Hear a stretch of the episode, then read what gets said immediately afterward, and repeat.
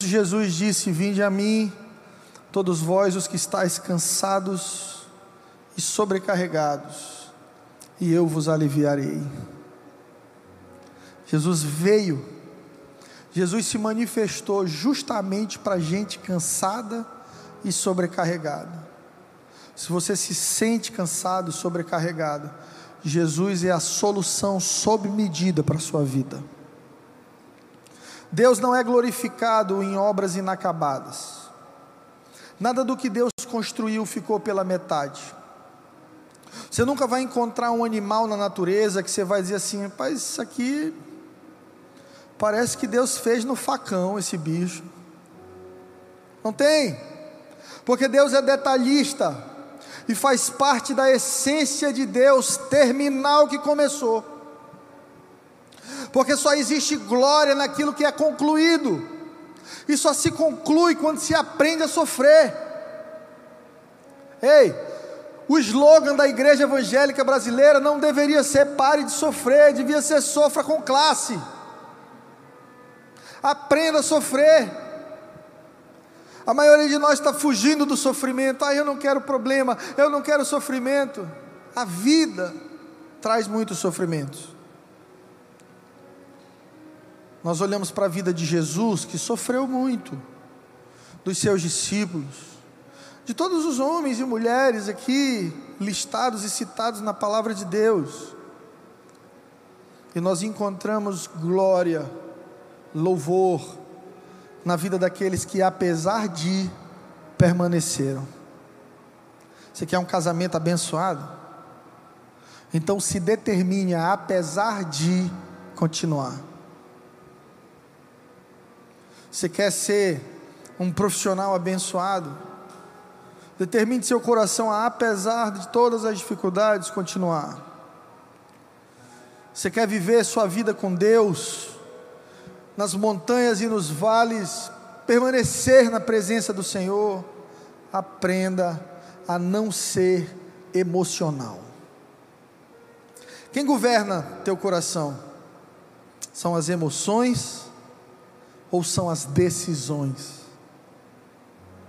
Você é governado por preferência ou por propósito? Se você for governado por preferência, você vai morrer cedo porque todo mundo prefere tomar sorvete, comer hambúrguer, encher a comida de sal e não fazer exercício. Mas quem vive por propósito, pensa: não posso comer só esse tipo de comida, preciso comer alguma coisa saudável. Meu Deus, eu estou muito parado, eu preciso dar uma caminhada, eu preciso me cuidar. Deus te chama para uma caminhada de propósito, não de preferência. Você diz, ah, Deus, eu quero do meu jeito. Deus diz, do seu jeito, não. Mas se você quiser vida abundante, caminha comigo do meu jeito, porque a minha vontade é perfeita, é boa e é agradável para a sua vida. Você precisa colocar na sua mente: eu vou concluir o que eu comecei. Casou, meu filho? Agora se vira. Conclua até a morte, honre sua esposa, honre o seu marido, não seja infantil. A gente vive numa geração tão infantil, numa geração tão egoísta, que o lema da vida de muitas pessoas é: o importante é ser feliz. E nesse importante é ser feliz, muitos relacionamentos foram quebrados, Muitas pessoas ficaram viciadas em cocaína e maconha.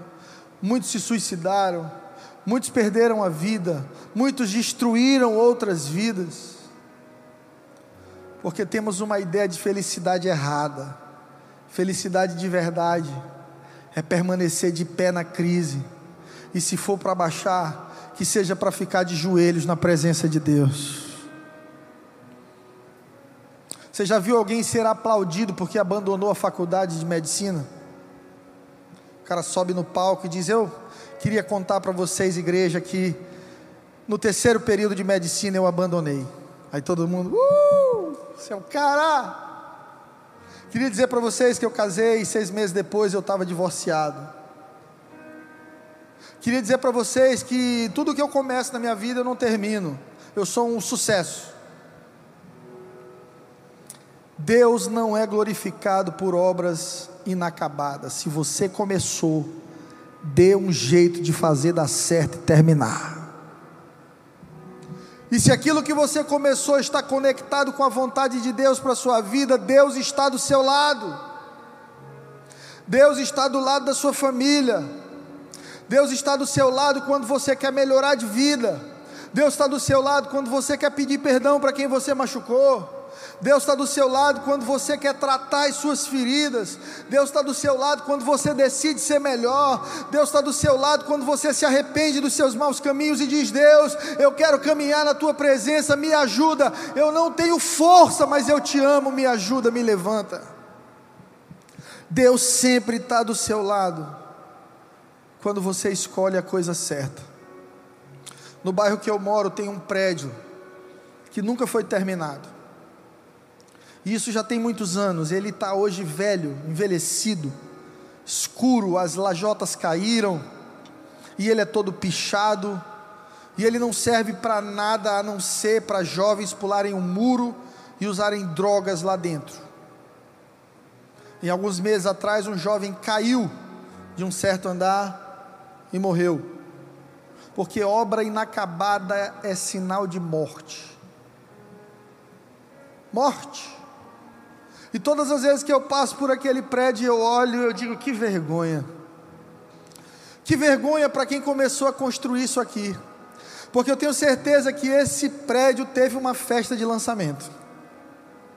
Eu tenho certeza que o cara que construiu esse prédio encomendou o pãozinho de queijo, encomendou um refrigerante, pagou funcionários para fazerem o um lançamento do prédio que nunca foi lançado por vergonha, por divisão, sócios que brigam, que no começo têm a mesma visão e depois as divergências afastam, talvez por falta de planejamento. Alguns projetos nas nossas vidas são tão sérios, tão sérios, que deveríamos sentar e esperar duas, três, quatro semanas orando antes de tomar uma decisão. Já pensou se antes de casar você tivesse dito assim para o teu namorado ou para a tua namorada: Ei, eu vou viajar, eu vou passar dois meses fora fazendo um curso e eu vou perguntar a Deus. E essa distância te desse visão emocional para enxergar se você estava num relacionamento tóxico ou não porque à medida que nos entregamos demais às paixões e aos sentimentos, nós ignoramos o planejamento e perdemos uma visão realista dos projetos que abraçamos. Tem gente que abandona a faculdade de medicina e diz assim, pastor, eu não sabia que dava tanto trabalho. Não sabia porque não leu a grade curricular. Não sabia porque não conversou com o médico não sabia porque não perguntou para seu pai, para sua mãe: você aprova o meu casamento? Pai, mãe, é bom casar? Como é que é casar? Vocês acham que eu estou pronto para entrar num negócio como esse? E por causa disso, vamos nos frustrando e chegamos ao ponto em que ficamos tão cansados, tão cansados e desgastados. O único pensamento que vem na nossa mente é: eu vou desistir. E geralmente a gente só não desiste quando algum amigo diz para a gente assim: você não vai desistir, você vai permanecer e Deus vai te honrar. Eu quero ser esse amigo na tua vida nessa noite. Eu quero te ensinar uma regra de ouro para a vida. Quando você estiver cansado, descanse, mas nunca desista. Tem gente que está desistindo das coisas porque cansou. Tem gente que cansou de orar tem gente que cansou de entregar currículo. Tem gente que cansou de estudar, gente que cansou de perdoar. Quando você estiver cansado, igreja, não desista, descanse. Você lembra quando Elias estava cansado? O que, que ele pediu? A morte. O profeta Elias ele é ameaçado por Jezabel e ele está tão estressado emocionalmente que ele sente medo. A Bíblia diz que ele sai andando, se coloca debaixo de uma árvore e diz assim: Deus, tira a minha vida. Eu não sou melhor do que meus pais, eu não sou melhor do que ninguém. Aí a Bíblia diz que aparece um anjo do lado dele. E o anjo diz assim: Toma aí água, come pão. Aí ele come, bebe, e a Bíblia diz que ele dorme um tempasso. Aí o anjo vai lá de novo. Ei, macho. Versão do Nordeste, tá? Bora, macho. Come pão de novo, bebe água. Às vezes, meu irmão, você está querendo desistir. E tudo que você precisa é dar uma dormida boa e comer algo gostoso. Tem momentos da minha vida que eu estou querendo desistir, que eu estou estressado, que eu estou cansado. Eu digo, meu Deus, estou precisando de uns dias lá em Parnaíba comendo uma isca de peixe. Porque você renova o seu organismo, a sua mente respira e você consegue pensar com a razão. Se você for guiado pelas suas emoções, você vai abrir mão quando se tornar pesado. Isaías 40, 28, você já abriu aí, né? A palavra diz assim: Não sabes, não ouvistes que o Deus eterno, Senhor, o Criador dos confins da terra, não se cansa e nem se fadiga? E os seus pensamentos são inescrutáveis. Ele dá força ao cansado, ele multiplica as forças daquele que já não tem mais. Os jovens se cansarão e se fadigarão, e os moços cairão, mas os que esperam no Senhor renovarão as suas forças, subirão com asas como águias, correrão e não se cansarão, caminharão e não se fadigarão. Deus tem força para a tua vida, Deus tem alegria para a tua vida. Deus tem vida abundante para você. A vida não foi feita para ser cansativa, enfadonha e chata. Ela se torna isso por fruto das nossas decisões erradas. Vamos tomando as nossas decisões sem perguntar a Deus, movidos somente por nossas emoções, sem propósito. E quando a gente vai ver, peso se tornou grande demais.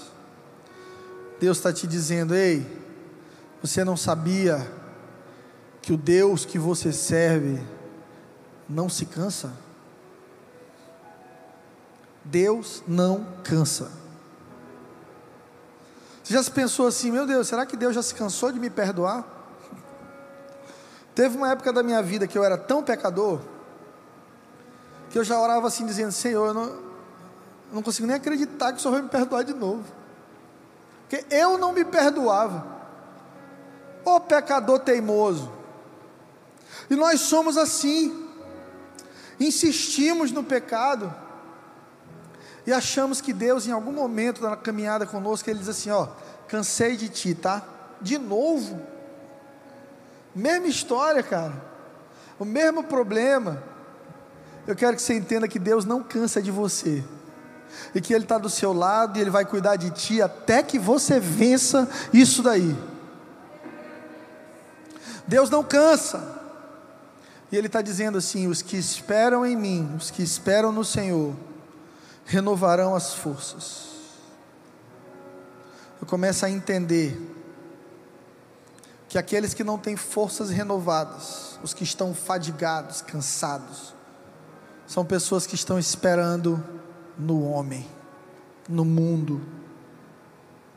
Será que nessa noite tem algo na sua vida que você planejou de um jeito e saiu de outro? Será que você é perfeccionista, você gosta de tudo certinho no lugar, tudo bonitinho, e você escreveu na sua mente uma vida toda perfeitinha, tudo legal, frozen. Você chegando no seu castelo com seu marido e cantando livre sou, livre sou, Anymore. Eu não sei o resto da música. Será que você fez planos e a vida jogou a realidade no teu colo e disse: não vai ser desse jeito, não, vai ser diferente. Mas se você confiar em Deus, vai dar certo. Será que você confiou demais no homem? E é por isso que você foi machucado? Você pensou, não, Fulano de Tal é quem vai resolver minha vida. Não, não, não, esse é o marido que vai me amar de verdade. Esse vai resolver todas as minhas carências. Esse aí vai ser, vai ser o meu Superman. Será que você olhou para sua esposa e disse assim: "Meu Deus, essa é a mulher que resolve tudo na minha vida"? Você olhou para o teu chefe e disse: Esse é o cara que vai me promover, esse é o cara que vai me oportunizar. Aqui está a solução para o meu problema. Todas as vezes que você coloca a solução para o teu problema na mão de homens, você terminará frustrado. Confie em Deus. Será que você está servindo e esperando no Deus da Bíblia? Porque tem o Deus da Bíblia e o Deus do mundo. Tem o Jesus da Bíblia e o Jesus do mundo. Alguém me perguntou, pastor, o que o senhor acha de Maria? Eu disse, eu amo a Maria da Bíblia. Mas tem a Maria da Bíblia e tem a Maria do mundo. Eu amo Pedro da Bíblia. Eu amo Jesus da Bíblia. E às vezes, por não ler a palavra de Deus, por não estudar a palavra de Deus, nós criamos uma versão de Deus para nós, mais parecido com o gênio da lâmpada do que com Deus. Então a gente passa uma dificuldade, a gente vai lá, esfrega três vezes a lâmpada, oh meu Deus, me ajuda, meu Pai, abre essa porta, manda esse milagre, me abençoa, leva minha sogra para a eternidade não ore assim não, cuide da sua sogra. Minha sogra é uma bênção. Essa pandemia mesmo, ela mandou uma foto para mim na quarentena, disse assim: cuidado. Aí tinha um rapaz com a cueca toda furada. Aí eu disse: minha sogra, eu estou desse jeito. Falei brincando. Chegou lá em casa uma caixa com 12 caixas de cueca. Minha sogra, Deus te abençoe. Sogra é uma bênção.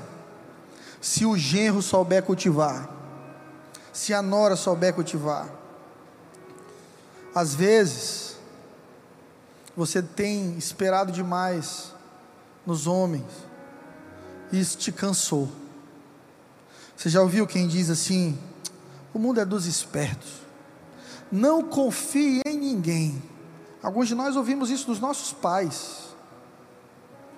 Ainda usa a Bíblia para dizer assim, ó, Maldito homem que confia no homem. Mas eu, a palavra de Deus não está dizendo para você não confiar no outro, está dizendo para você não confiar em você. Maldito homem que confia no homem, porque enganoso é, e corrupto é o coração do homem.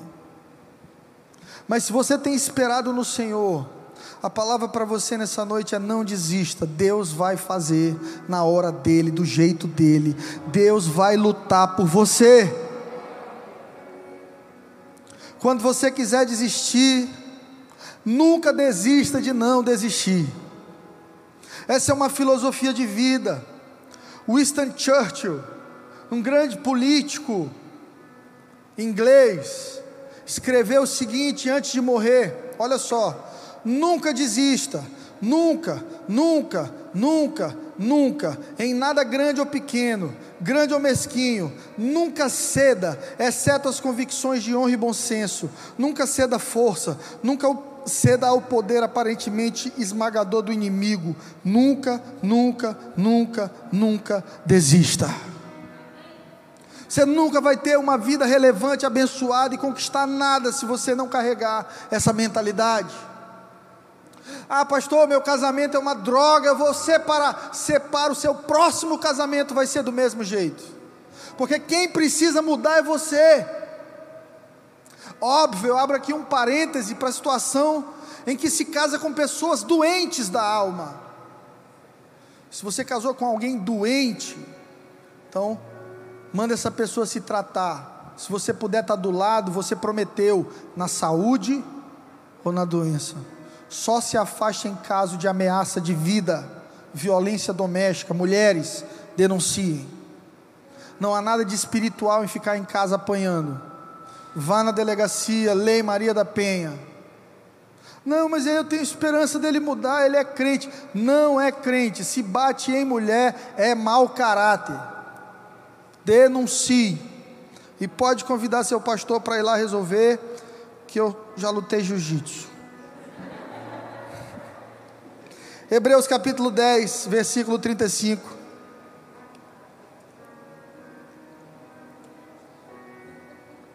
Hebreus 10, 35 a 39.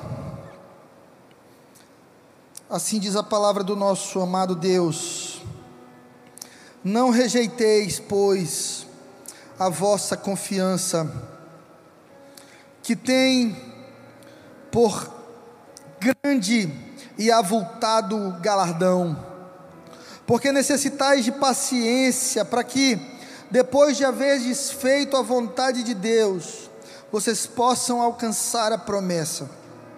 Porque ainda há um pouquinho de tempo e o que há de vir não tardará. Olha para o teu lado aí, se você está de máscara e faz assim, ó, e diz: só um pouquinho mais, só um pouquinho mais.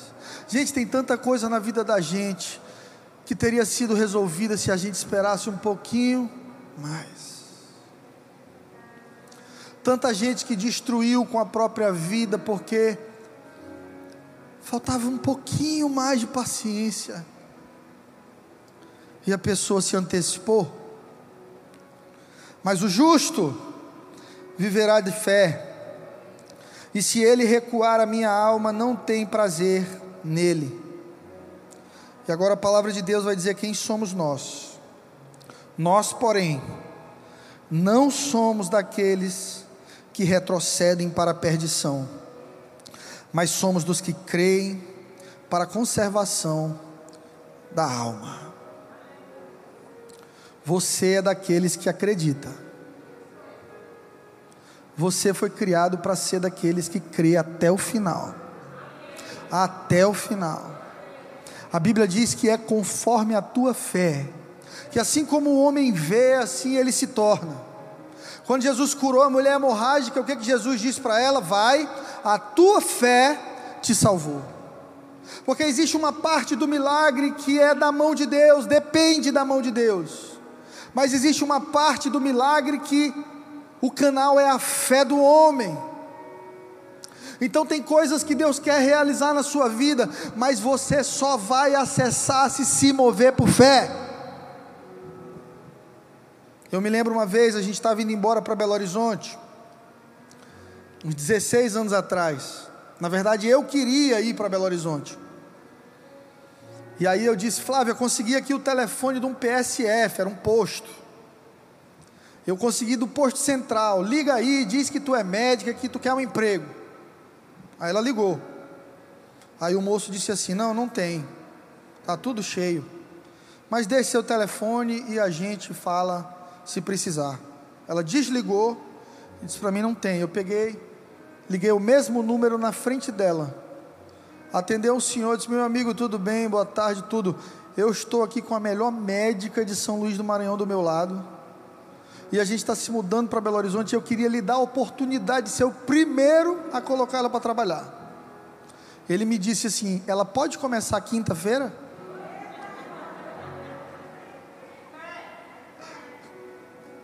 a mesma pessoa, o mesmo número de telefone, uma fé diferente. O que faz a diferença na vida do cristão é a fé, a fé, é a certeza de coisas que não existem, mas que Deus trará à existência, porque concorda com o propósito dele.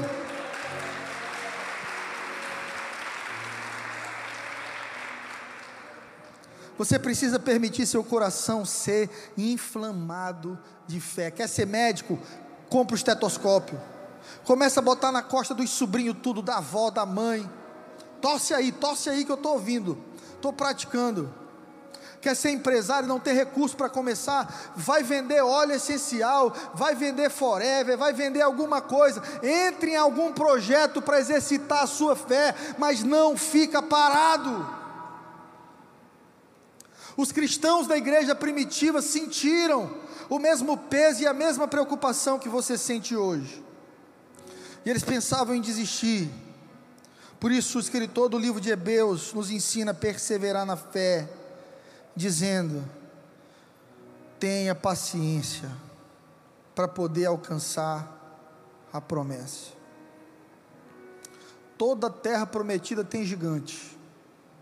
Não sei quem foi que ensinou para você que ia ser fácil, mas ensinou errado. Não sei quem te ensinou que a tua vida ia ser Hollywood, malhação. Tu ia casar com cabeção. Lembra do cabeção? Só, eu tô velho, só eu lembro de malhação.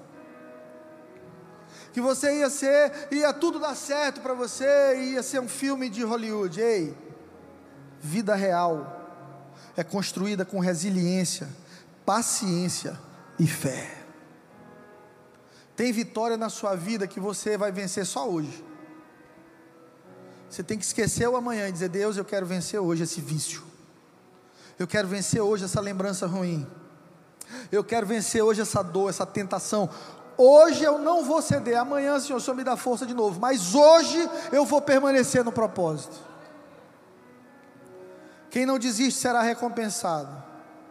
No livro de Provérbios 22, 4, a Bíblia diz que quem é humilde teme a Deus, ganhará recompensas, riquezas, honra e vida. Olha que coisa poderosa. Quem é humilde e teme a Deus, tem como recompensa riquezas, honra e vida. Porque quem é humilde sabe esperar a hora certa.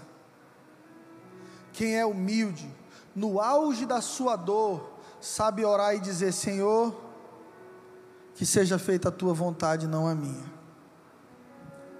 Quem é humilde, sabe dominar as emoções e dizer para si mesmo: Eu não vou cair de novo nisso. Porque quem governa na minha vida hoje é o Espírito Santo de Deus. Um dos meus escritores preferidos, Timothy Keller, ele diz que a raiz da maioria dos problemas do homem está no ego. 100% dos problemas que você tem na sua vida hoje para resolver estão enraizados no seu ego. Na vontade de sentir prazer imediato, na vontade de ter razão, na vontade de resolver agora. Para quem é casado há muito tempo aqui, quem aqui tem mais de 10 anos de casado? Você já aprendeu a lição de que é melhor ter pessoas do seu lado do que ter razão. Você tem que abrir mão da razão para se você quiser realmente amar alguém. Paulo está dizendo, ei, quem não desiste? Paulo não, né? O escritor de Hebreus. Dizem que foi Paulo, alguns estudiosos mas não se tem certeza. O escritor de Hebreus está dizendo: quem é fiel, quem é paciente, alcança a promessa. Para Deus, promessa é promessa, Ele não falha. Se você carrega uma promessa de Deus na sua vida, entenda, ela vai acontecer. No tempo dele, na hora dele, do jeito dele, vai acontecer descansa o teu coração.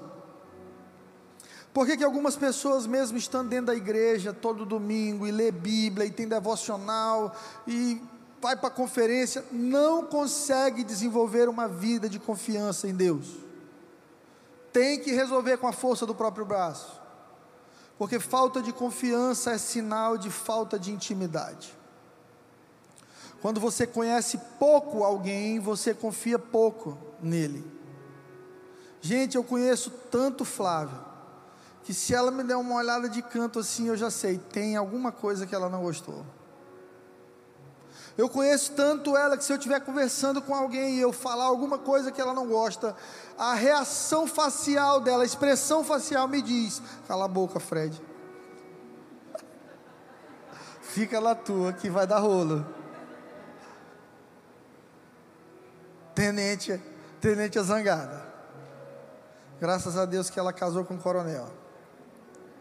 Lá em casa quem manda sou eu. Não é amor, Querido, no verso 37, a Bíblia diz assim: Porque só um pouquinho de tempo, e o que há de vir, virá, e não demorará mais. Ei, só um pouquinho mais.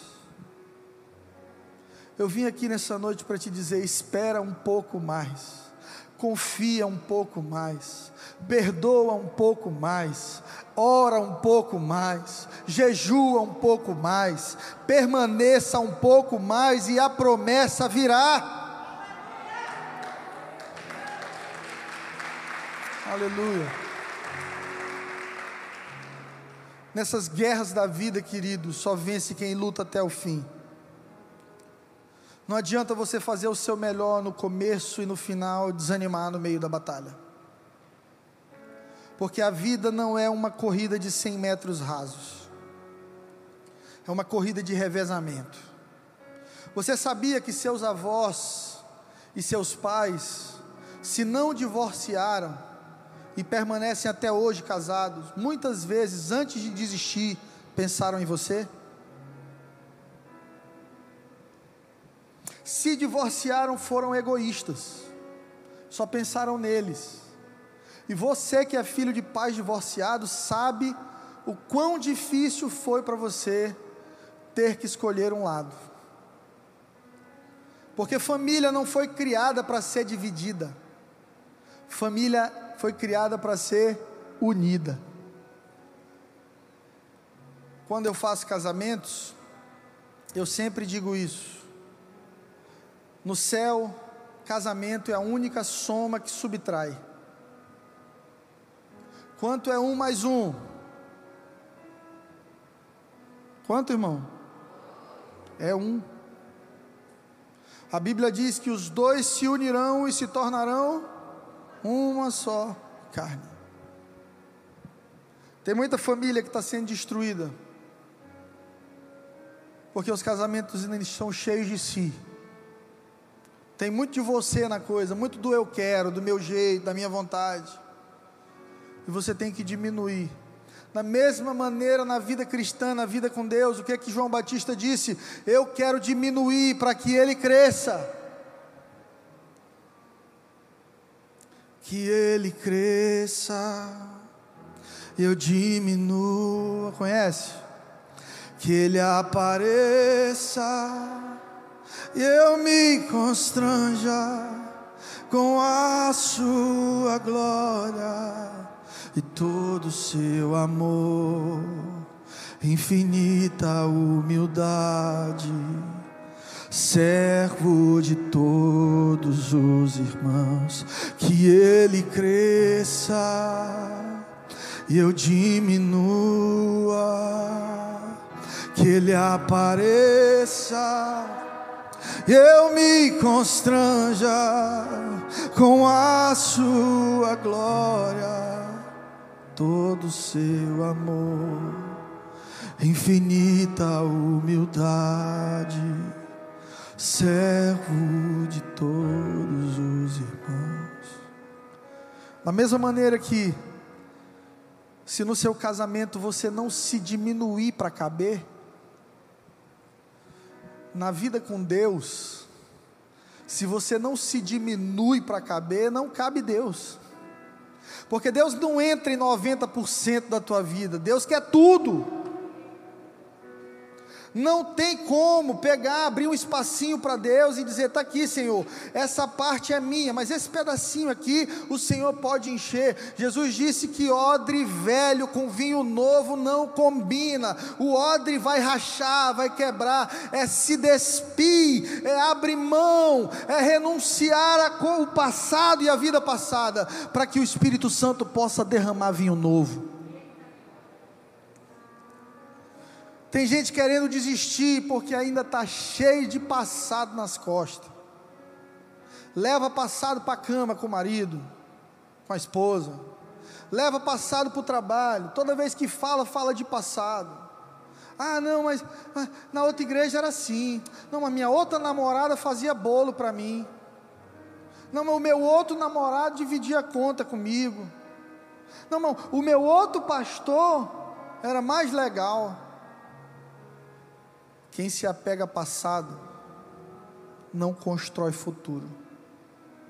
Por isso que a palavra de Deus diz: Não vos apegueis às coisas passadas. Esquece o passado. Deus está fazendo algo novo na sua vida.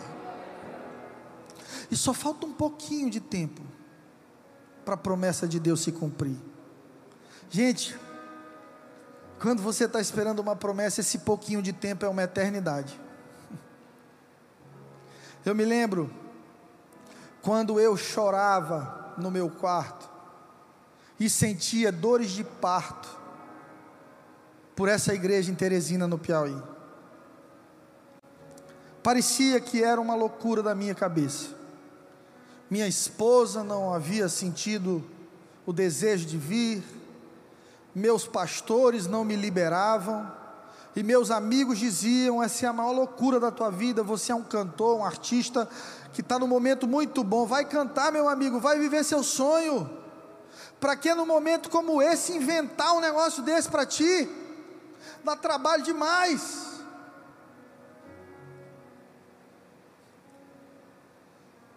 mas eu carregava uma semente de Deus em mim. Muitas vezes, muitas vezes, eu queria desistir. Mas eu sabia que às vezes faltava um pouquinho de tempo e a resposta do Senhor viria. Esse pouquinho de tempo duraram cinco anos. Sou consagrado pastor, já tenho 17 anos de pastor. Eu servi meu pai mais de uma dezena de anos, com todo o meu coração. E Deus planta uma semente em mim. E a alma do homem diz: é agora ou nunca. Mas a palavra de Deus diz: porque ainda um pouquinho de tempo porque esse pouquinho de tempo se chama maturação. É Deus te amadurecendo. É Deus tirando o teu egoísmo. É Deus te ensinando a parar de viver por aquilo que você quer e começar a fazer aquilo que é propósito de Deus na sua vida. Tem gente que chega para mim, ah, pastor, meu sonho é cantar aí na igreja. Começa lá na recepção, começa no estacionamento, ou você só serve para estar tá em cima da plataforma. E Deus me confrontou. Deus disse para mim, quer dizer então que só serve para você se for em Teresina? Porque eu estava ferido, triste, magoado com meu pai. E eu disse: Eu não vou mais pregar, não vou mais fazer nada nessa igreja. Não me libera? Aí o Espírito Santo me disse: Você é imaturo. Você quer viver os meus sonhos para você do seu jeito, na sua hora. E o tamanho da sua teimosia é o tamanho do meu processo. Hum. E eu descobri, eu descobri que o pouquinho de Deus, pouquinho de Deus, é um processo poderoso que te prepara para viver os sonhos dele. Seja fiel às pequenas coisas. Honre a Deus nas pequenas oportunidades. Talvez você não seja patrão, você ainda é funcionário. Seja o melhor funcionário. Talvez você não pode dar um super presente para o teu marido, mas dá alguma coisa para ele. Talvez a vida inteira você sonhou em, em ser amigo do seu pai, seu pai nunca quis ser seu amigo, você nem, nem sabe quem é seu pai, mas agora descobriu, vai lá, dá um beijo, honra, diz: Ó oh, pai, eu te amo. Como? Mas ele não me amou, não conhecia ele. Não tem problema, você só dá o que tem, agora você é cheio do amor de Deus. Derrama amor de Deus na vida dele. Ainda um pouquinho de tempo e a sua vitória virá. Maioria das nossas guerras são abandonadas quando falta só um pouquinho para alcançar. Gente, tantos de nós aqui já estaríamos formados na faculdade se tivéssemos continuado. Tantos de nós aqui ainda estaríamos casados se tivéssemos perdoado um pouquinho mais e caminhado um pouquinho de tempo mais. Quantos de nós não teríamos nos desviado dos caminhos do Senhor e, e passado pelos perrengues que passamos, se tivéssemos sido fiéis só mais um pouquinho? O segredo da sua vitória, você quer saber qual é? Abre em Salmos, capítulo 37, versículo 4.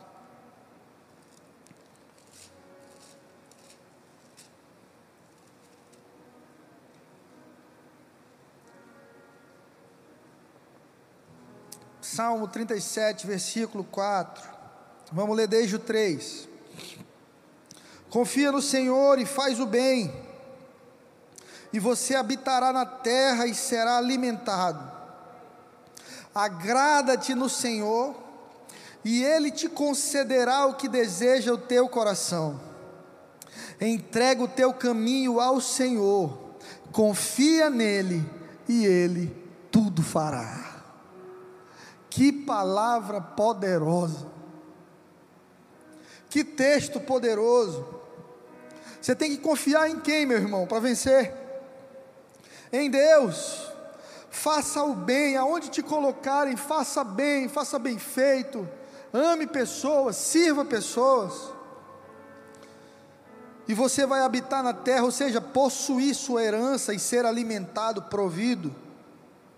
Deleita-te também no Senhor, te agrada em Deus, e Ele concederá o desejo do teu coração. O segredo de ter as coisas que queremos é saber que as coisas não podem nos ter.